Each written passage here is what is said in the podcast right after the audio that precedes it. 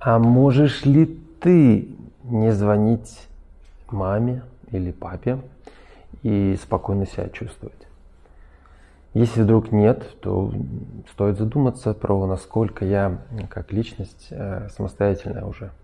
Термин сепарация, отделение от родителей, насколько я э, готова э, принимать маму с папой такими, какие они есть. Почему это важно? Да потому что если вдруг нет, и испытываете чувство вины, я должна звонить, иначе я там плохая, мерзкая дочь, ужасная, то, возможно, позиция детская будет еще активна и в вашей жизни, и в отношениях, в, в работе и так далее, так далее. Но научиться говорить себе, да, что я могу звонить маме и папе, когда считаю для этого нужным, и когда это искренне и по-настоящему соскучилась.